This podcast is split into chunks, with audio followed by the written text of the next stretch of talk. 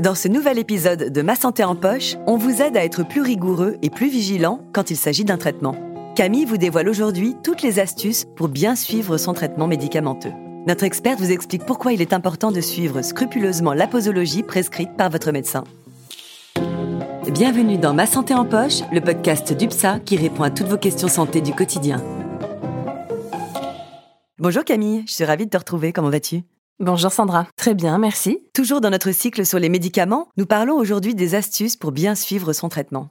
Tout à fait, car il est primordial de respecter le traitement prescrit par votre médecin, mais aussi la fréquence, le dosage et la durée. Eh bien, allons-y Pour qu'un médicament soit le plus efficace possible, il faut absolument respecter la posologie, c'est-à-dire la fréquence et la dose prescrites par le médecin. Dans certains cas, la dose est trop faible ou le traitement stoppé et l'effet du médicament s'annule et il devient alors inefficace. En revanche, une dose trop élevée ou trop rapprochée peut causer des incidents graves et produire des effets toxiques très dangereux.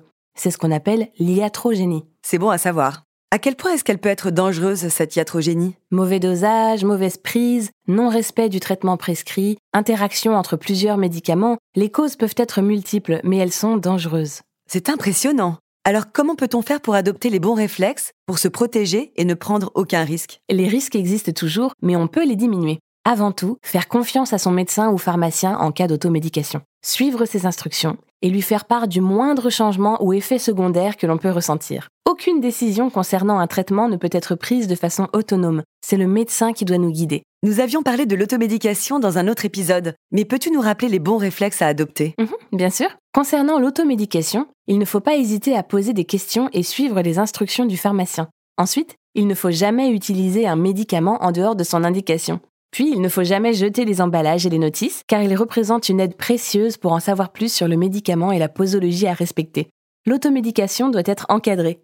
Pour plus de précision, je vous invite à écouter notre épisode dédié. Comment est-ce que je peux être sûre de respecter mon traitement à la lettre? Parce que par mégarde, ça m'arrive d'oublier que j'ai pris un médicament. En mettant en place des astuces simples et sûres. Tu peux noter les heures et la fréquence des prises sur ton agenda ou sur ton smartphone par exemple.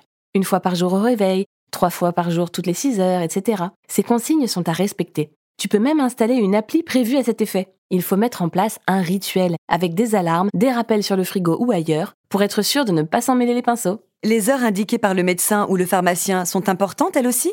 Je pensais que c'était simplement à titre informatif ou pour installer un rituel justement. Certains médicaments imposent de respecter des heures de prise. Pour certains, afin d'éviter des effets indésirables, et pour d'autres, éviter la somnolence dans la journée par exemple il faut toujours garder en tête qu'une prise de médicament, quelle qu'elle soit, n'est jamais anodine. C'est ce qu'on appelle l'observance. Si tu as la moindre hésitation, ne prends pas de risque et parle-en à ton médecin ou à ton pharmacien. Pour résumer, il est nécessaire de bien suivre son traitement pour en assurer l'efficacité et surtout éviter les risques liés à un mauvais dosage. Pour cela, mettez en place une routine. Notez les heures et la fréquence de prise sur votre agenda ou smartphone et surtout, suivez les instructions que vous a données votre médecin. Merci beaucoup Camille pour tous ces conseils. De rien Sandra.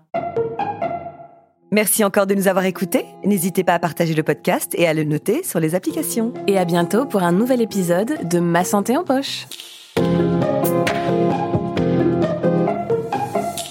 Ah, UPSA.